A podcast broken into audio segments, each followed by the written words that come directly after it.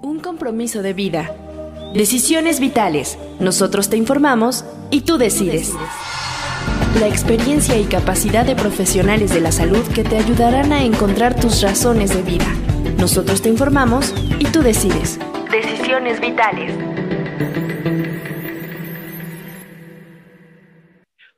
Hola, ¿qué tal? Yo soy Alejandro Águila y estamos en Decisiones Vitales, como todos los martes a la una de la tarde, horario de la Ciudad de México. Se termina febrero, hemos dedicado este mes, pues como ser un mes del amor, a todas las situaciones o condiciones que pueden estar afectando el que se dé precisamente el vínculo, el afecto, la entrega, la pasión, el amor, y muchas condiciones pueden estar alrededor de ello. Por eso, en esta cuarta semana, requerimos que se hable de un tema que se maneja muy poco, sobre todo explorado con especialistas, el suicidio por amor.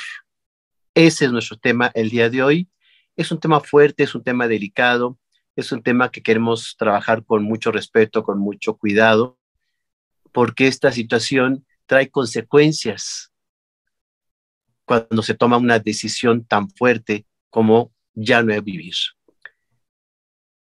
Tenemos a una especialista desde España que les compartiremos su currículum para que la conozcan y también un testimonio que nos va a compartir exactamente cómo vivió exactamente esta situación y queremos que lo que vertamos en este programa sea para información, orientación, prevención, pero sobre todo no negación. Lo que existe está, es el suicidio por amor.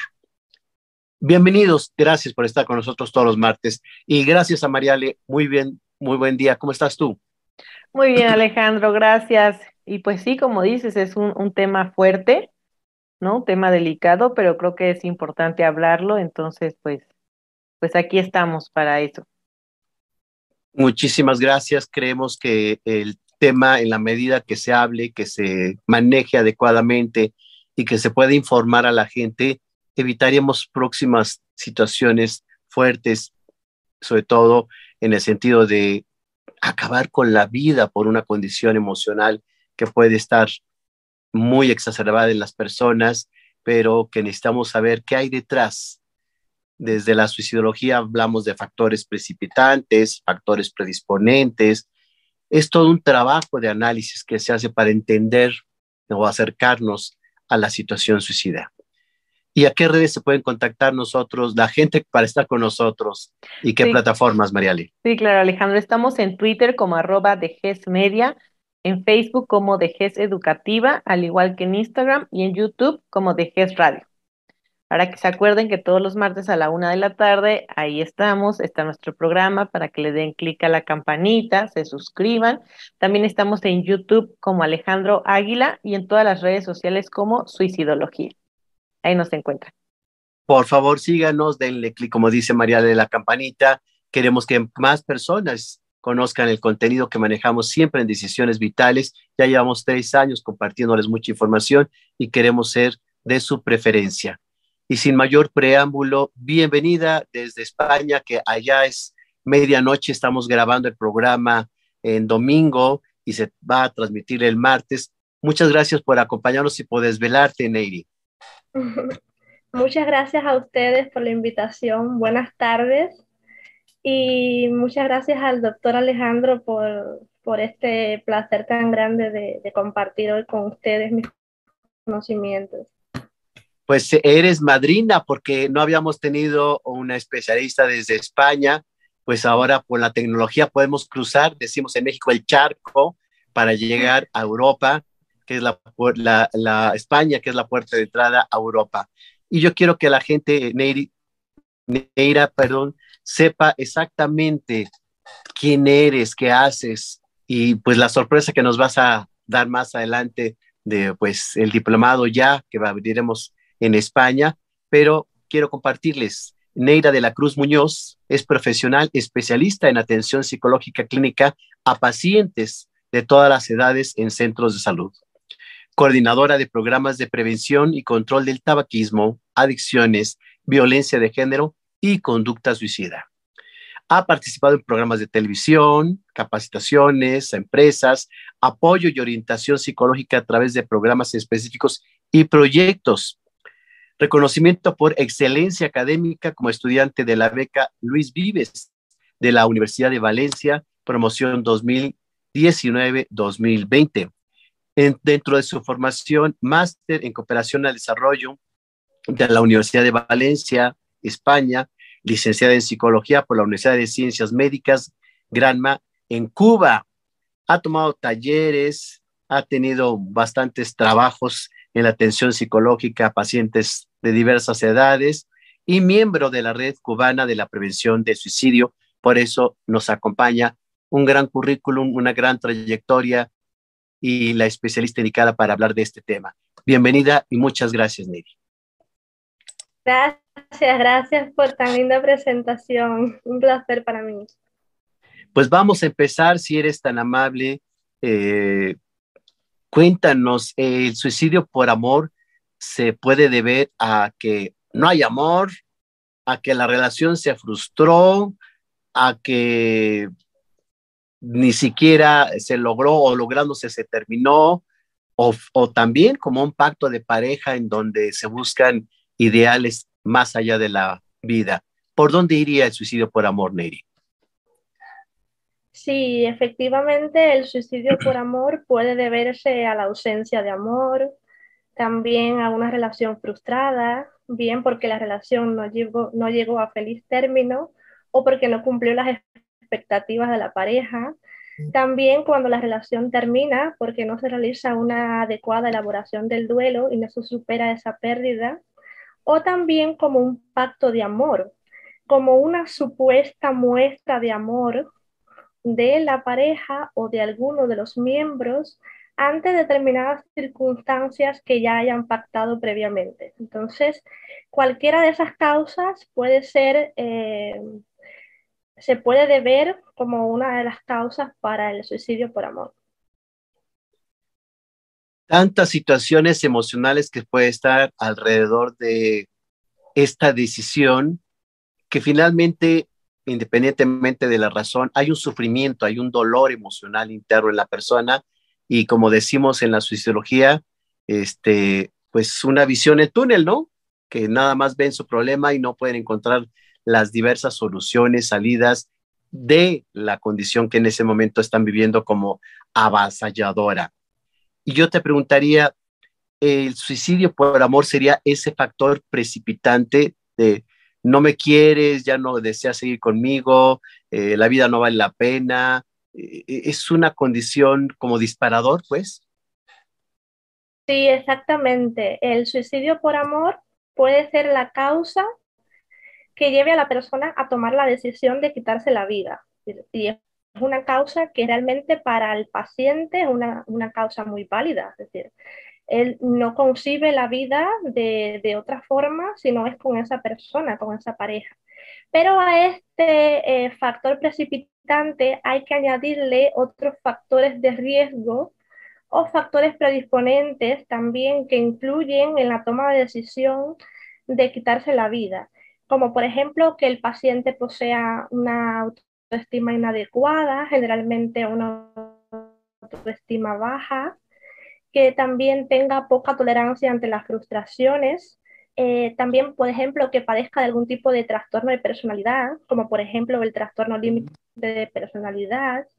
Si padece en ese momento de depresión, de ansiedad, de algún tipo de adicción, cualquiera que ella fuese, si también está atravesando por alguna situación de riesgo, por ejemplo, estar viviendo en una relación tóxica.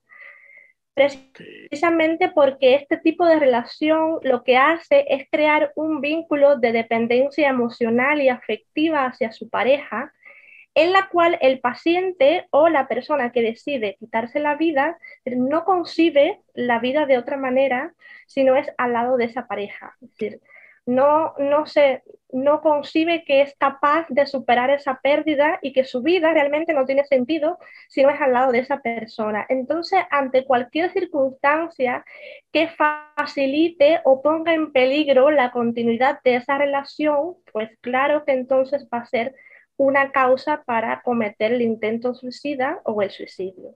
Eso como algunos factores personales. También hay otros factores diversos como familiares, sociales, que también pueden influir o que son factores que eh, determinantes también en la toma de decisión de, de la persona que decide quitarse la vida. Eso es importante señalar.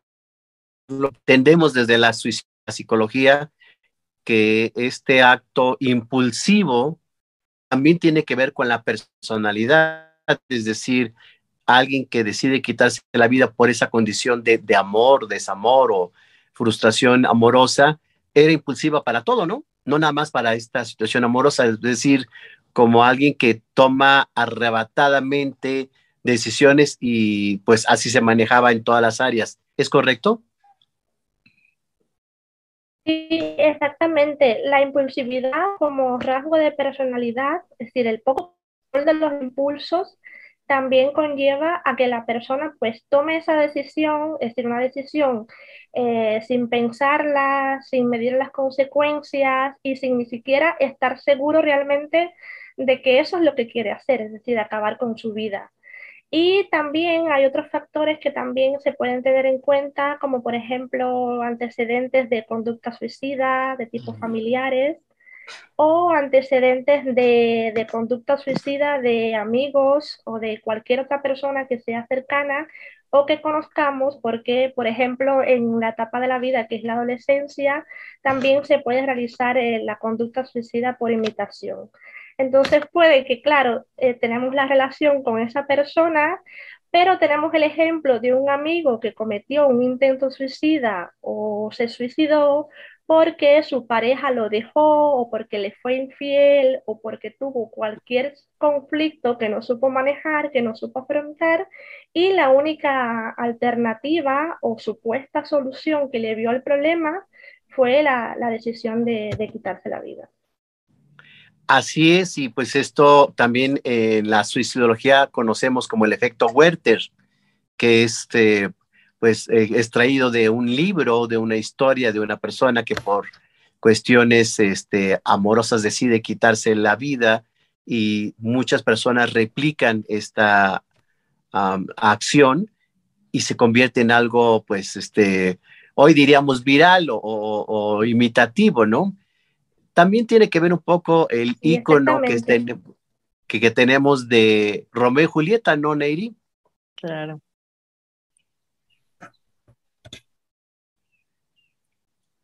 Romeo y Julieta. en, ese sentido, exactamente, exactamente. En ese sentido, eh, pues quería decir que sí, que un factor muy importante es la idealización que tenemos acerca del amor. ¿Sabes? Entonces, en esa idealización del amor, lo que tenemos es una idea preconcebida y que así, pues, nos las impone la sociedad, pero también aquella idea romántica de Romeo y Julieta, de lo que sucedió con esa historia, de lo que fue capaz de hacer el amor para cometer ese intento suicida y es una idea en la que lo que pensamos es que el amor es para siempre, que el amor es eterno, que el amor todo lo puede, que ante cualquier circunstancia soy capaz de todo por ti, por amor, y que intentar suicidarse es una muestra de amor, es una, es una demostración de que realmente te amo.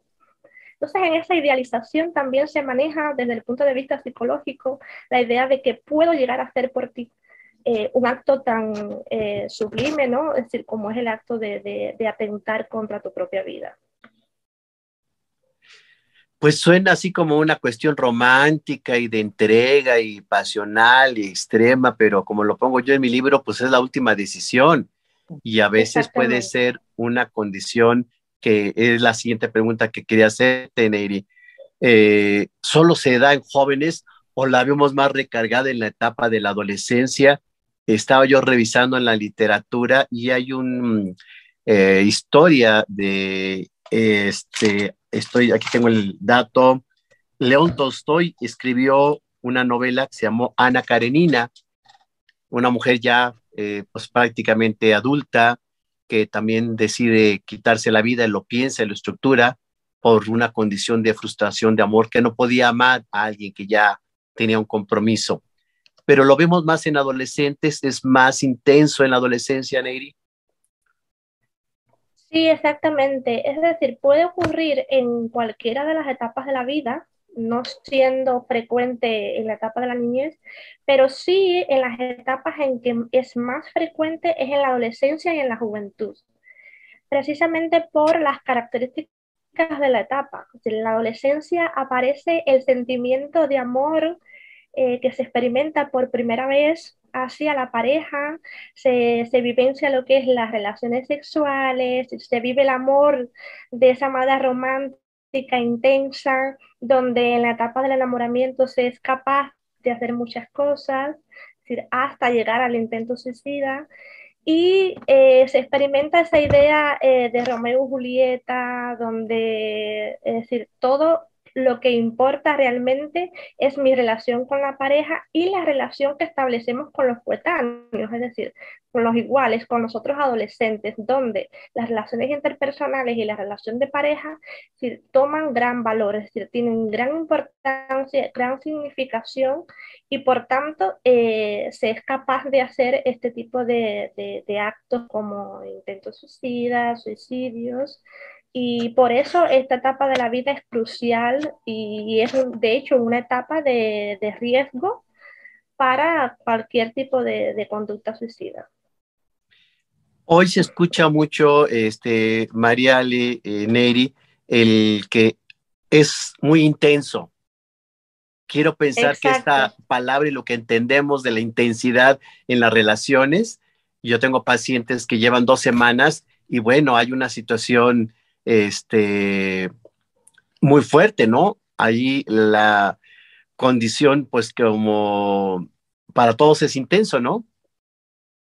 Exactamente, pero esa intensidad eh, tiene su raíz en las mismas características de la etapa, donde eh, realmente se quiere experimentar todo, donde aparece ese sentimiento que se vivencia de manera profunda porque además es un sentimiento que se, que se está descubriendo, ¿no? Que, y que además eh, se está formando la, la, personalidad todavía del individuo y no hay una maduración psicológica suficiente como para saber eh, diferenciar, ¿no? De la, del amor sano, del amor que no es tóxico, del amor que, que realmente... Eh,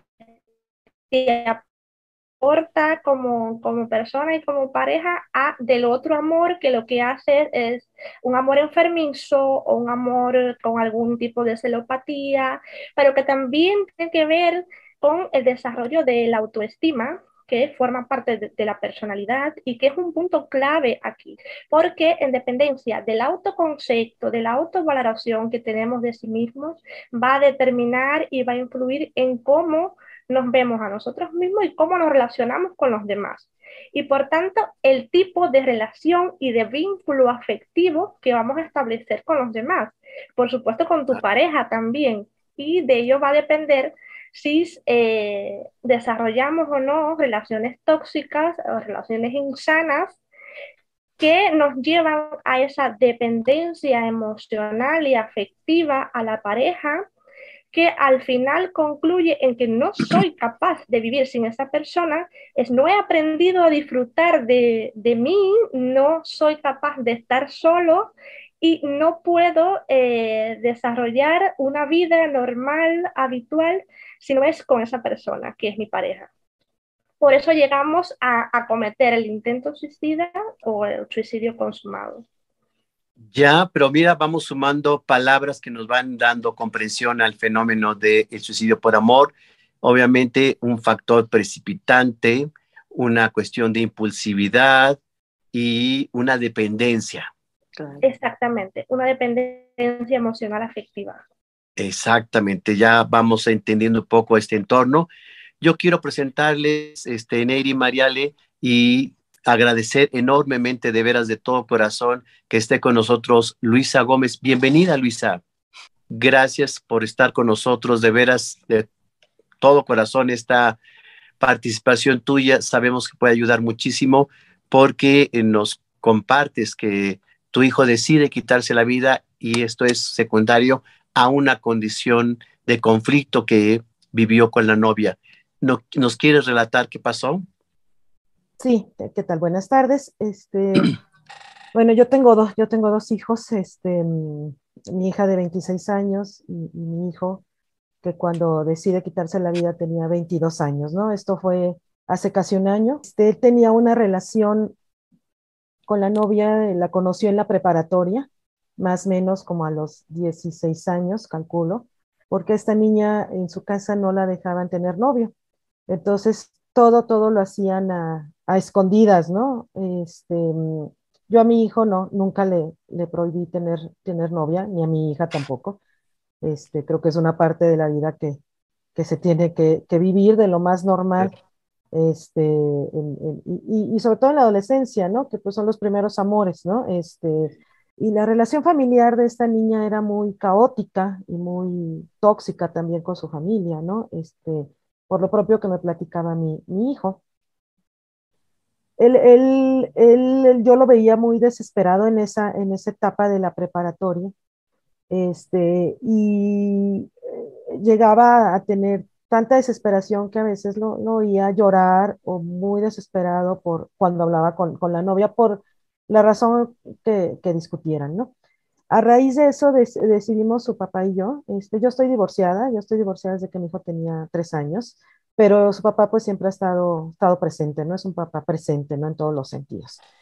Entonces decidimos este, llevarlo a tratamiento psicológico. Mi mm. hijo accede, este, porque pues ya a esa edad tampoco es como, como llevarlos a, a fuerzas, ¿no? A un tratamiento, estaba de acuerdo y accedió. Estuvo en tratamiento psicológico eh, seis meses eh, la, la, propia psicóloga me dictamina que no, este, que ella no le veía ningún problema de que tuviera alguna tendencia al, al suicidio. Yo sí en algún momento y, y, lo percibía, pero lo percibía como una intuición, ¿no? Este, Las mamás tenemos una intuición, ¿no? Que alguien que, que nos dice, ¿no? Que, que, algo no está bien. Pero bueno, él toma ese tratamiento seis meses, este, me dice la, la psicóloga que, que mi hijo está bien, y que ya este, pues, pues puede seguir ¿no? este, con su vida. Poco después de ese tratamiento, efectivamente, como a los dos, tres meses, termina con, con esta niña. Y así duró cerca de dos años, en donde volvió a ser un niño, pues un muchacho, un adolescente normal, que salía con amigos, que tenía una vida social normal, este, porque cuando estaba con, con, con, con esta niña, no, este, pues lo alejó de todo. Mi hijo no tenía amigos, no tenía, no convivía con otros muchachos, hasta de los propios este, primos o familiares o amigos cercanos se, alejó. Regresa a los, a los dos años a mí cuando me dice, este, pues yo ya lo veía, ¿no? Intuía que traía una novia, este, pero no me quería decir quién era. Cuando ya le, le digo este, que si era otra vez ella, me dijo que sí, en ese momento yo sentí, dije, esto no va a terminar bien, ¿no? Este, porque ya, ya había vivido yo esa, esa parte unos, pues unos, unos años antes, ¿no? Ya en ese entonces mi hijo ya estaba en la universidad, y yo creo que ya estaba más de la mitad de la carrera. Volvieron a coincidir, en la, estaban en la, en la misma escuela juntos, coincidieron en la universidad, en carreras diferentes, pero al final en la misma universidad, y empezaron a llevar toda otra vez la relación, ¿no? Dentro de, de, estos últimos años, yo creo que, que, fue lo que duraron, este, un poquito más, eh, esta niña eh, le, pues le hablaba, ¿no? Cada, cada, rato de repente mi hijo se salía este, corriendo, en donde me decía que ella se iba a suicidar, porque pues no quería vivir con los papás, no quería estar en su casa, porque tantito se peleaba ella con los papás, y mi hijo como que le quería solucionar la vida en ese, en ese, en ese momento, ¿no? A veces este, pues, lográbamos hablar con él y hacerlo entrar en razón, a veces sí salía muy desesperado a buscar a esta niña, fueron varias veces la que no importaba la hora, no importaba el día, ella le hablaba que se iba a suicidar este, y, y él salía eh, este, pues corriendo porque me decía que si no, este, que si no lo hacía iba a ser mi culpa si le pasaba algo a ella porque pues yo no lo dejaba salir. Se atraviesa la pandemia, ahí en ese momento dejaron pues de frecuentarse, ¿no? Sí, sí estuvieron separados, este, más que eh, físicamente no se veían, porque precisamente nosotros pues, nos la pasamos aquí en, en, la casa, igual ella ya con sus papás, pero la, la, dinámica volvió a ser la misma, ¿no? O sea, este, esas llamadas desesperantes, esa situación de que él, yo sentía como que mi hijo fuera el responsable de lo que ella podía o no podía hacer. Eh, creo que, que parte de, de, de, lo que sucedió sí, sí fue debido a la pandemia, ¿no? Este encerro y a esta, y a esta situación complicada en donde los muchachos, los adolescentes, los jóvenes, no han podido, no, no pudieron seguir con su vida normal. Mi hijo jugaba básquetbol, iba a la escuela, tenía sus amigos. Entonces, eh, esa parte yo creo que él desfogaba eh, este, parte de sus angustias, eh, aparte la, la novia, ¿no? Resulta que este, esa noche, la noche del 11 de, de, marzo, para, esto yo siempre le decía a mi hijo, este, mi amor, quien se suicida no te va a avisar, no avisa, o sea, no te dice, voy a hacer esto, ¿no? y tú sales corriendo, este, y te puede pasar algo a ti en esa desesperación que quieres hacerlo por salvarla. Este, pero no, bueno, pues al final se, se iba. La, el, el, la, noche del 11 de, de, marzo, yo todas las noches tengo una conferencia con, con, mi papá porque ya son personas mayores y a, raíz de la pandemia pues están eh, en un lugar de adultos mayores este, encerrados. Eh, pasa mi hijo, llevaba su cena, este, iba a su recámara, el tenía su recámara independiente en, en, en la parte de, de, arriba, yo estoy en la parte de en medio, yo tengo mi habitación, mi hija tiene su otra habitación. Este, él, él sube con su cena, se despide, le da buenas noches a, su abuelito, este, a, a, todos sus tíos, se sube normal, este, y se sube su cena. Eh, yo normalmente a las 3 de la mañana me paro normalmente por 2, 3 de la mañana eh, por, por, cuestión de, de ir al, al, baño. Este, me paré, me desperté y acostándome empieza a sonar su celular, cosa rarísima porque no sonaba nunca el celular de, de mi hijo, ¿no? Subo y bueno, a raíz de que yo sube, subo, prendo la luz de su recámara, pues cambió mi vida, ¿no? Y se, se desmoronó todo en un segundo porque yo lo que vi fue a mi hijo colgado. Este, y en, en, en, lo, en, lo, que baja, pues hablo a los servicios de emergencia y todo el shock que eso implica. Veo que el teléfono sigue sonando, ¿no? Entonces, este, agarro su teléfono y veo que es la novia. Este, y empiezo a ver los mensajes. Y lo que decían los mensajes era que ella le, le estaba recriminando que ella lo engañaba, que él que lo engañaba a, a ella, que este, y, mi hijo le decía que no, que no era cierto, ella seguía insistiendo en que lo engañaba, que no le creía nada, eh, en varios mensajes, ¿no? Ese era, es el tono. Y lo, el último mensaje que escribe mi hijo es, le dice, pues, a ver si con esto que voy a hacer te demuestro que sí te quiero.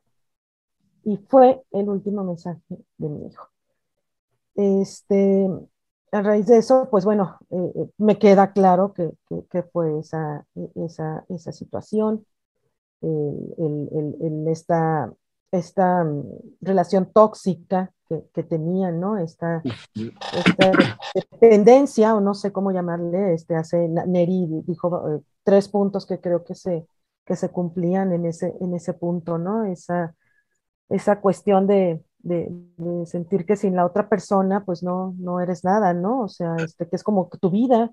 Mi hijo nada más veía a través de ella, ¿no? O sea, por más que acercarlo a la familia. Yo te voy a decir, yo vengo de una familia pues totalmente normal, ajá, este, no, no hay nada, era un, era un muchacho muy querido, era un nieto muy querido, un sobrino muy querido, un hermano muy querido, este, y obviamente un hijo muy, muy querido, ¿no? Este muchacho de clase media que al menos sus necesidades las tenía cubiertas, ¿no?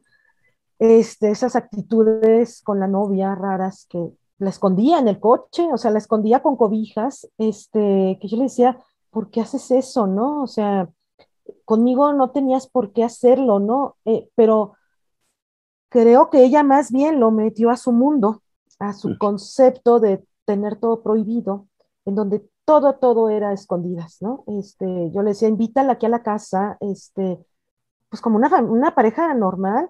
Eh, lo que me decía es, no le dan permiso, no le dan permiso, no la dejan que tenga novio. Eh, y eso se fue, este, pues creo que manejando en una situación complicada que creo que mi hijo no pudo, obviamente no pudo manejar, ¿no? Eso, eso sí me, me, queda claro, ¿no? Y más bien se, se envolvió en su, en su mundo de ella, ¿no? Y de sus conflictos de, de ella. No la culpo. Yo a ella y se lo dije, yo no te culpo de, esto, fue decisión de, de él. Entiendo lo difícil que en su momento va a ser para ti este, con esto, ¿no? Como yo, por lo difícil que ha sido para mí como mamá, pero este, si algo tengo claro, la verdad, en e, esa culpa hacia ella, este, pues duró pocos días, desde después yo entendí que, que no, no, o sea, no, no, por ahí fue decisión de mi hijo. Y he tratado de respetar esa decisión, ¿no? Este, de, de, él, ¿no?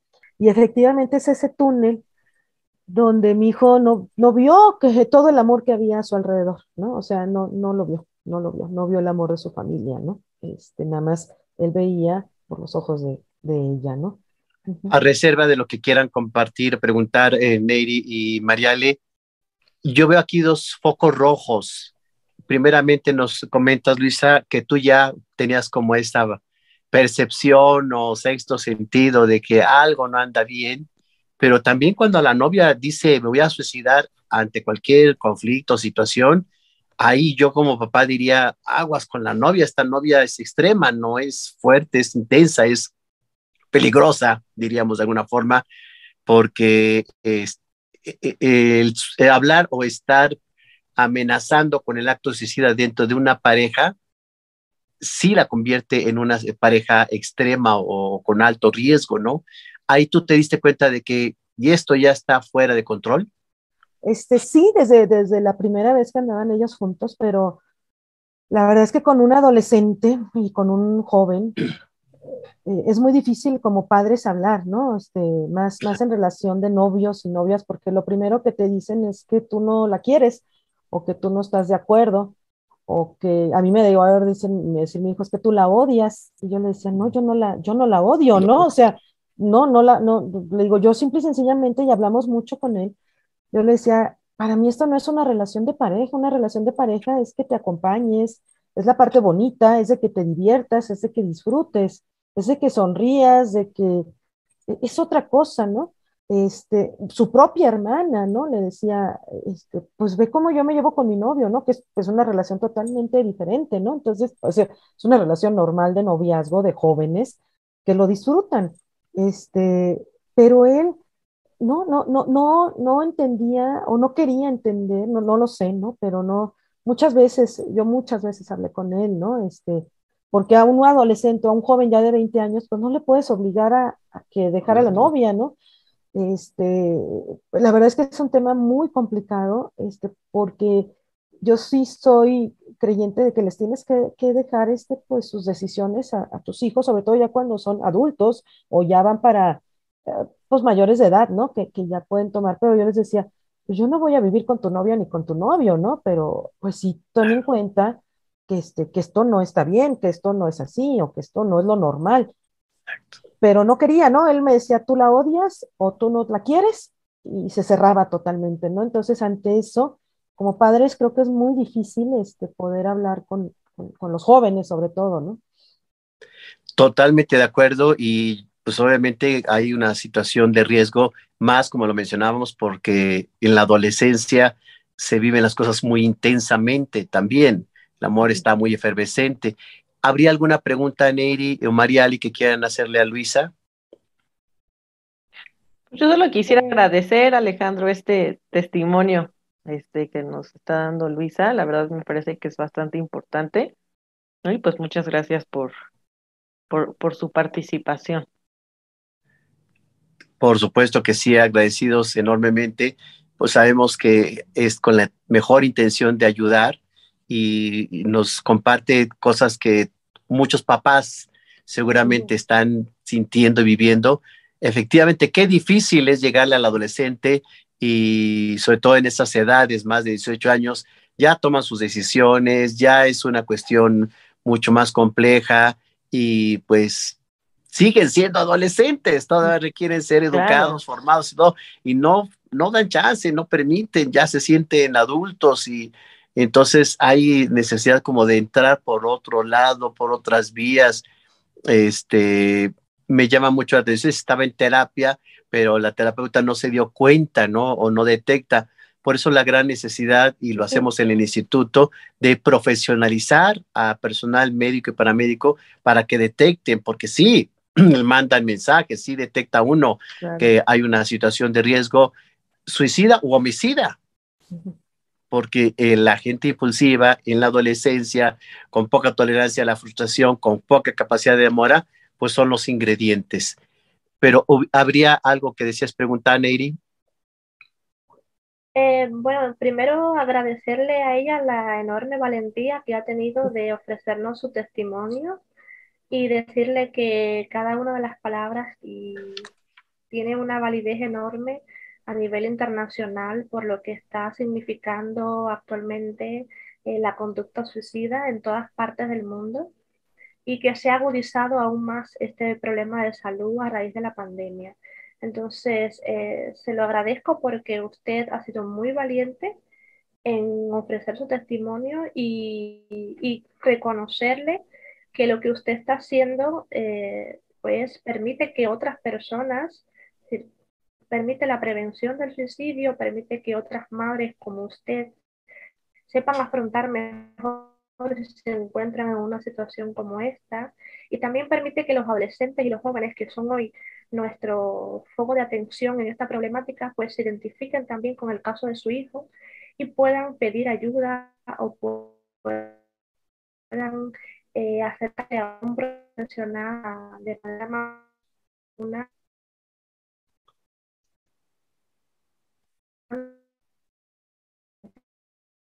A ver, se corta un poquito la voz. Entonces, gracias a mí, me queda muy claro el caso. Sí, yo, yo, yo quisiera nada más, digo, gracias, la verdad, sí, sí, quise participar porque sí creo que hay que, hay mucho, mucho por hacer, sobre todo, este, yo no quisiera que, de veras, que ninguna mamá, ningún papá pasara por lo que yo pasé, o sea, yo nunca me lo imaginé, nunca, o sea, una cosa es como que tengas la sensación y otra cosa es que lo, que lo vivas, ¿no? Este, creo que a los jóvenes, eh, efectivamente hay que buscar quién, quién, los, quién, quién pueda ser en ese momento alguien de apoyo, porque los papás pues son a los últimos que nos van a, buscar, ¿no? Este, eh, eh, creo que, no sé, ¿no? O sea, al, mejor amigo, a la mejor amiga, a la tía, a, quien quieran, ¿no? Pero sí, sí, cuando se sientan así, buscar un tipo de, de ayuda y apoyo porque lo que dejan, y lo que sí les quiero dejar a, los jóvenes, pues dejan una mamá destrozada, dejan un papá destrozado, dejan hermana destrozada, y volver a recomponer todos esos pedazos este, cuesta mucho, mucho y duele.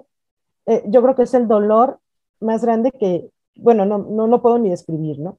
Entonces, ese dolor que dejan a esa familia que sí los quiere, y que sí está preocupado por ellos, este, deben de hacerlos pensar así como que un segundo, ¿no? Antes de, tomar una decisión, porque va a haber alguien o muchas personas que le van a causar un dolor enorme, sobre todo a sus padres. es, con lo que yo concluiría, ¿no? Y, y sabes que, quisiera agregar, justo hablando de eso, ¿no? Para los jóvenes, que al final, este, pues el hijo de Luisa pues no logró nada con la novia, ¿no? Con esa, con eso. O sea, el último mensaje fue, pues, a ver si así sabes, ¿no? Que, que es real. Y pues no, así no, no, no, no se llegó a nada, ¿no? Entonces, para todos estos chicos que a lo mejor lo han, lo han pensado, pues no van a llegar a nada en esa situación. Sí, porque a la novia también la dejó triste, la dejó muy dolida y la dejó con culpa, ¿no? Este, que, esa parte, pues bueno, pues ella tendrá su, trabajo de trabajar esa, esa parte, ¿no? Pero, este, pues sí, ¿no? No, no, no, no, no llegas a, nada, ¿no? O sea, al final no llegas a nada, ¿no? Es que lo dices bien, Mariale, no es solución. O sea, eso sí hay que tenerlo muy claro, pero con la idea de puntualizar, eh, los que estudiamos suicidología sabemos que hoy en día factor de riesgo social, uno, ser joven, dos, ser hombre, y tres, tener ese tipo de relaciones tóxicas, como hoy se le llaman, conflictivas, como le llamamos en el campo de la terapia familiar, y que no encuentren otra forma de solucionar, otra forma de resolver, otra forma de enfrentar. Entonces, esta última decisión sí tiene que ver con un estado en ese momento muy fuerte, muy intenso, eh, pero poco realista, más bien una exacerbación de emociones. Aquí yo te preguntaría, Luisa, ¿cómo has trabajado tu duelo? Pues han sido, han sido eh, muchas cosas, o sea, los primeros meses fueron muy, muy difíciles. ¿Qué, ¿Qué, pasó al principio? Por ejemplo, los primeros días eh, yo me olvidé de mi hija, ¿no? Este, cuando me di cuenta eh, que ella estaba más preocupada por su papá y por mí, este, por cómo estábamos, porque se sentía mal su papá y salía corriendo a, consolar a su papá, ¿no? Y me sentía yo, yo no podía estar sola, entonces ella, ella como que estaba muy angustiada decidí que, que fue, una, fue una primera decisión, ¿no? Que dije, no, pues mi hija no puede perder también a su mamá, ¿no? Ni a su papá. Este, perdió a un hermano, pero no puede, eh, no, no, no puede. Entonces, yo he buscado de muchas formas volver a ser la mamá que, tiene mi hija, ¿no? Y que ha tenido toda la vida. Con mi dolor, el dolor no se quita. Obviamente, yo he llorado, bueno, todo, o sea, este, todo este tiempo, ahorita ya es, ya es menos, Estoy en tratamiento tanatológico también, este, me, acerqué, me acerqué a la parte más espiritual. Yo, estaba, yo soy ingeniera de, formación, ¿no? Entonces, pues mi, mi, mente es muy cuadrada, ¿no? Este, yo no creo en muchas cosas, pero también una parte muy, muy, muy de mucho apoyo es mi familia. Este, yo soy la mayor de seis hijos, este, mis papás viven, gracias a Dios, eh, y mis hermanas y, mis hermanos han sido, toda mi familia ha sido un gran apoyo para mí. Yo tengo una hermana que tiene un centro de estos holísticos con terapias ah. holísticas. Y desde que me llegaba con sus flores de Bach, este, que te digo, yo no, yo no creía, ¿no? Este, y me, me hizo terapias. Entonces, han sido como un conjunto de cosas, acercarme más a la iglesia también, este, pedirle mucho a Dios. Este, al contrario, yo en vez de alejarme, me, yo estaba alejada y me acerqué, ¿no? este, en estar en grupos de, de, apoyos, estoy en el grupo Renacer, estoy en el grupo de Regreso a Casa, estoy este, en, en, en con, con, con, apoyo tanatológico, eh, el leer, el ver programas, el dar con, con, institutos así como el de ustedes, como con, con muchos programas, me han, me han ayudado ¿no? a, a, a ir entendiendo ahí recibiendo mensajes de mi hijo, eh, aunque no, no, no es este el canal, pero eh, empiezas a percibir y empiezas a ver la, la trascendencia de mi hijo de, de, otra forma, ¿no? Este, con todo el dolor de, que, que, eso me lleva. Algo también que me ayudó mucho y recomiendo mucho, este, aparte de, de todo el apoyo psicológico que puedan recibir, a mí ha ayudado mucho salir a, a caminar, a la naturaleza. Este, un día yo aquí en mi casa, este, todavía, yo por, por cierto me jubilé tres, tres, meses después de que mi hijo este, fallece. Entonces fue otro cambio difícil en mi vida, ¿no? Este, después de trabajar 31 años en donde yo laboraba. Este, un día estaba totalmente agobiada en mi casa, como que sentía que me, me ahogaba, y me salí a la calle sin saber para dónde iba. Este, total, hay un parque aquí cerca de mi casa y decidí, después de 26 años de vivir aquí que nunca había ido, de irme a meter al parque, ¿no? Entonces, este, me ayudó mucho, me ayudó mucho caminar, me ayudó mucho estar en contacto con la naturaleza. Es un zoológico, tiene animales. El ver los animales este, también da cierta paz. Y empecé a tener una rutina de, de, de, salir a caminar, ¿no? De salirme. Este, me voy al bosque, este, yo, yo amo mucho estar en contacto con la naturaleza, entonces eso también me ha ayudado mucho a, a tranquilizarme, ¿no? A encontrar paz, la paz que yo necesito, ¿no? Cada quien lleva diferente su, su manera, el, el, duelo que lleva el papá de mi hijo es, pues es totalmente diferente, ¿no? Este, pero a cada quien hay que darle su, su tiempo, su espacio. Pero sí creo que que es importante, y yo les digo, sí se puede, sí se puede, hay que, hay que poner el, uno tiene que convencerse de que sí puede. Yo siempre he dicho, tienes el camino, y eso es una que me dice mi, mi tanatóloga, ¿no? O tienes el camino del dolor o tienes el camino del, del amor. ¿Qué camino escoges? y se, pero te va a ir mucho mejor si escoges el camino del amor. Entonces, el camino del amor yo lo he entendido por hacer todo esto, ¿no? Todas estas actividades, el convivir mucho con mi hija, el salir, el salir de viaje. Mis amigas también me han ayudado, ¿no? O sea, em, la gente que realmente me quiere ha estado conmigo, eso también es cierto, este, y las cuento con, y los dos de la mano y me sobran, este, mis amigas que han estado al pie del cañón conmigo, y este, el salir, se puede volver a salir, se puede volver a convivir, se puede volver a reír de otra manera. Traes un dolor siempre, siempre aquí en el alma, yo digo, ese no te, yo creo que nunca se quita, pero aprendes, aprendes a, a llevarlo, ¿no? A sobrellevarlo y a volver a vivir este, también con mi pareja también, que también ha sido un, un gran apoyo, el volver a, e, él me dio mis tiempos, ¿no? O sea, me ha dado mis tiempos, este, en todo sentido, desde lo íntimo hasta las salidas, hasta los paseos. Este, entonces creo que también es importante el, poder este, respetar los tiempos de cada uno, pero tampoco que ese tiempo nos lleve años, ajá, porque yo al menos se los digo, con mi yo, lo, yo lo vi muy fuerte con mi mamá. Mi mamá quedó huérfana a los 18 años mm. y mi Maya, mi Maya ya tiene 82 años. Mm. Es al, al, día de hoy que le sigue llorando a sus papás. Entonces, va a la tumba como si se hubieran acabado de morir sus papás. y digo, eso no puede ser, o sea, no puedes vivir con ese dolor tantos años, ¿no? Este, he aprendido a amar a mi hijo de otra forma, de, de, de otras maneras, este, de tenerlo siempre, siempre presente. Este, y sé que él está ahí, o sea, yo sé que, que él está aquí con nosotros a, a, su manera. Este, se arrepienten mucho, les entra mucho la culpa después porque se dan cuenta de, todo el daño que, que hicieron sin querer, sin, sin, sin, haberlo buscado. Este, entonces, insisto, chicos jóvenes, por favor, no lo hagan, ¿no? No lo hagan. Este, háblenle a quien quieran en ese segundo. Toquen puertas, sí. Sí, y alguien les va a contestar, alguien, ¿no? Este, este, y, y así es como, como, como he ido llevándolo hasta, hasta el día de hoy, ¿no? Y, y hay que llorar, hay que llorar, o sea, eso pasé noches, o sea, porque mucha gente me ve y le digo, pues no, o sea, yo pasé noches y sigo pasando noches de insomnio.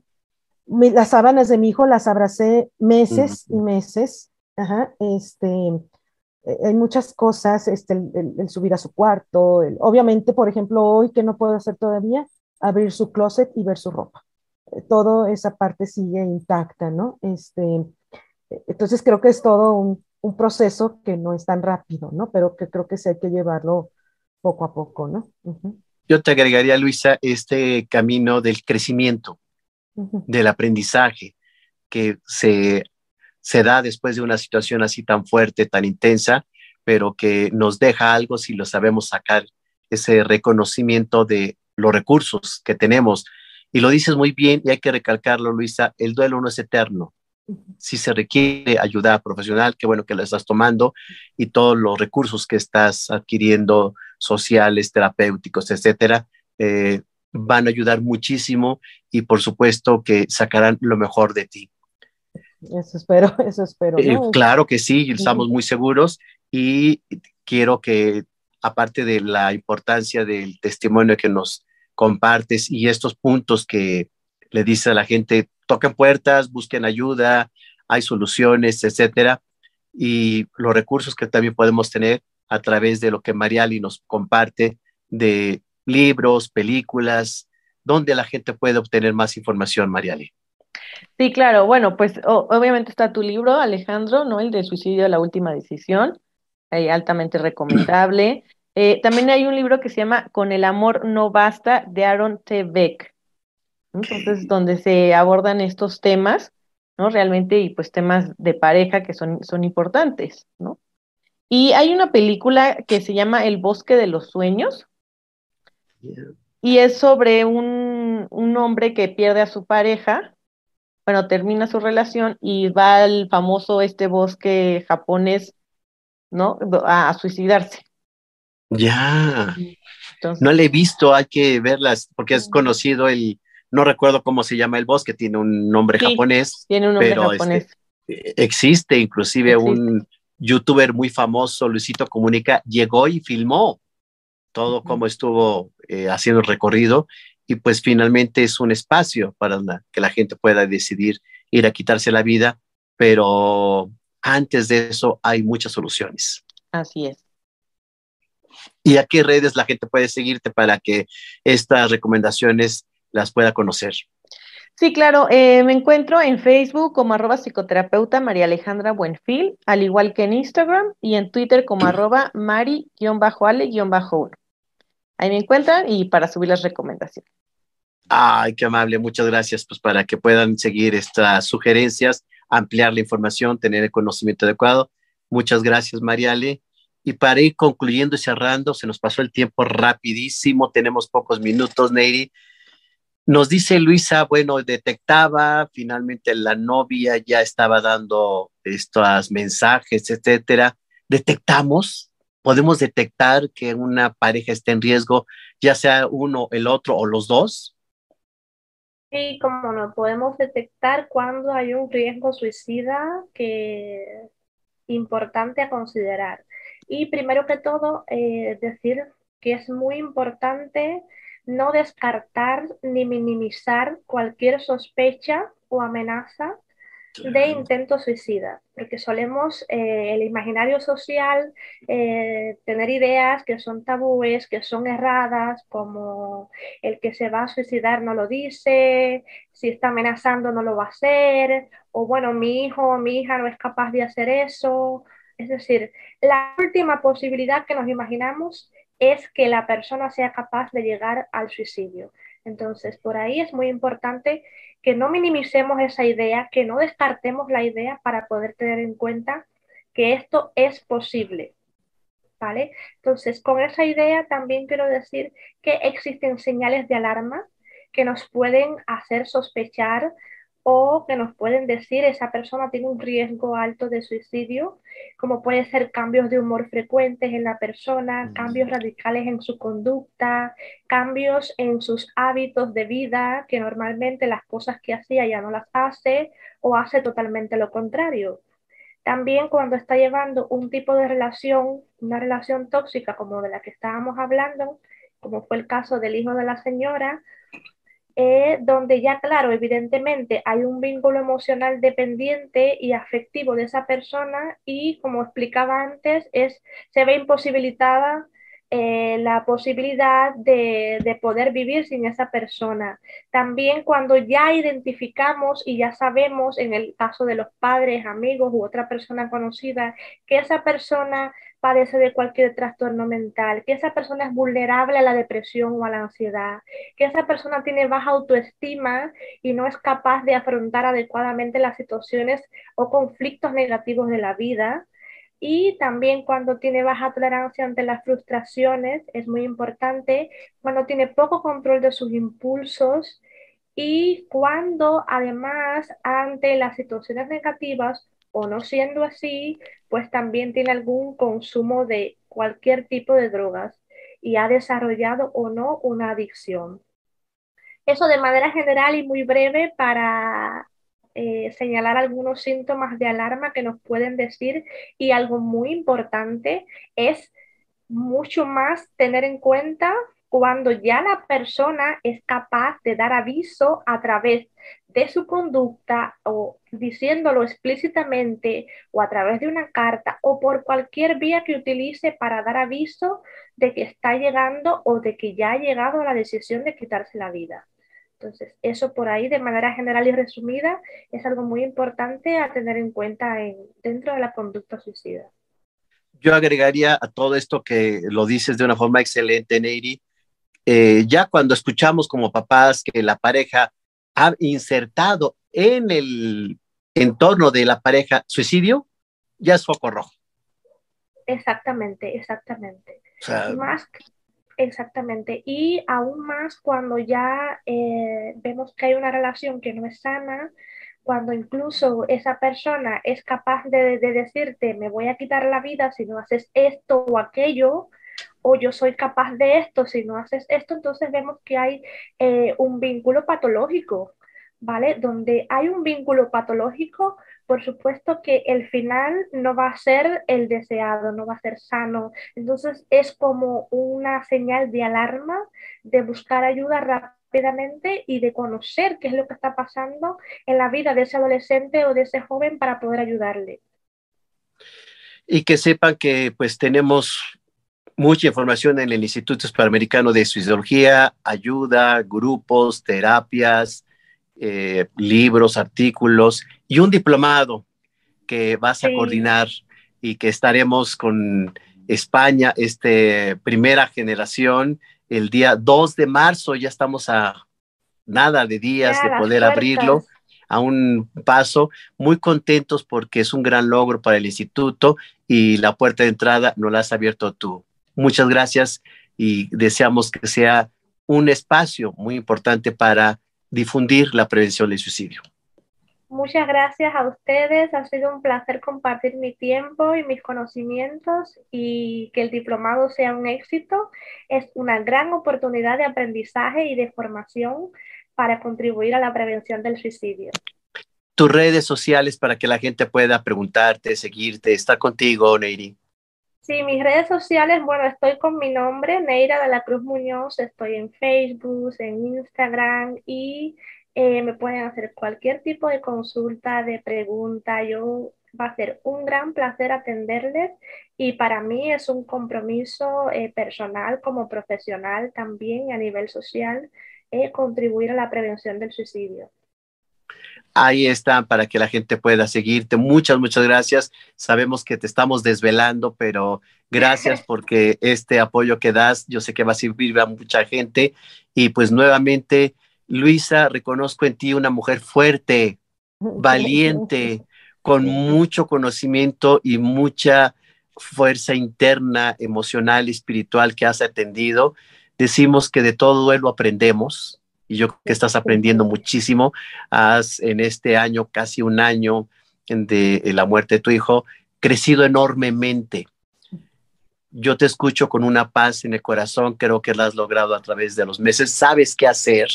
Eso yo creo que la gente debe de conocerlo. Hay que llorar, hay que explorar, hay que hablarlo, guardarlo, callarlo. Eh, hemos hablado aquí de los mitos del suicidio y ya callarlo es una de las cosas que no sirve, no, no ayuda, no labora uno.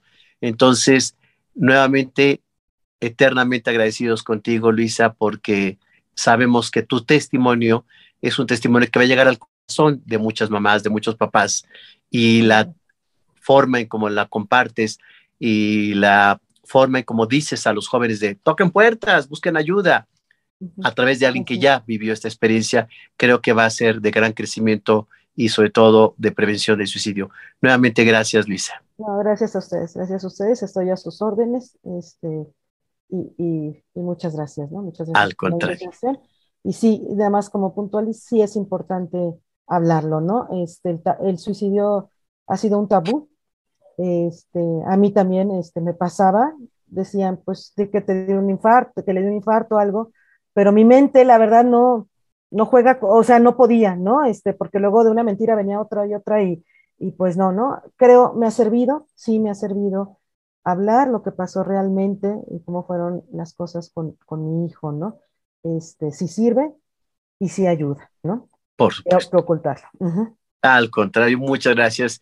Y pues gracias también, Mariale Buenfil, porque pues lo que nos compartes el día de hoy también es de gran crecimiento para las personas, de ampliar la información. Ahí está eh, muchas cosas que pueden ayudar y servir. Necesitamos conocer todo lo que es el fenómeno del suicidio.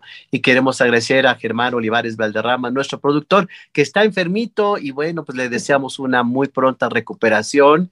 Este, sabemos que va a estar como roble la próxima semana y Guillermo Gómez, ingeniero en controles, Carmen Peinado, atención a los teléfonos, Noemí Pérez Escutia, jefe del Departamento de Superación y Actualización del Personal de la Dirección General de Escuelas Secundarias Técnicas, porque llegamos a muchos jóvenes. Muchas gracias por estar con nosotros. Yo soy Alejandro Águila, estamos en Decisiones Vitales y nos vemos todos los martes y por allá en España vamos a estar próximamente. Cuídense mucho. Un abrazote. Un abrazo. De Radio. Transmitiendo desde las instalaciones de la Dirección General de Educación Secundaria Técnica. Fray Servando Teresa de Mier, número 135, cuarto piso, Colonia Centro. De Radio. Es tu radio. De México para el mundo.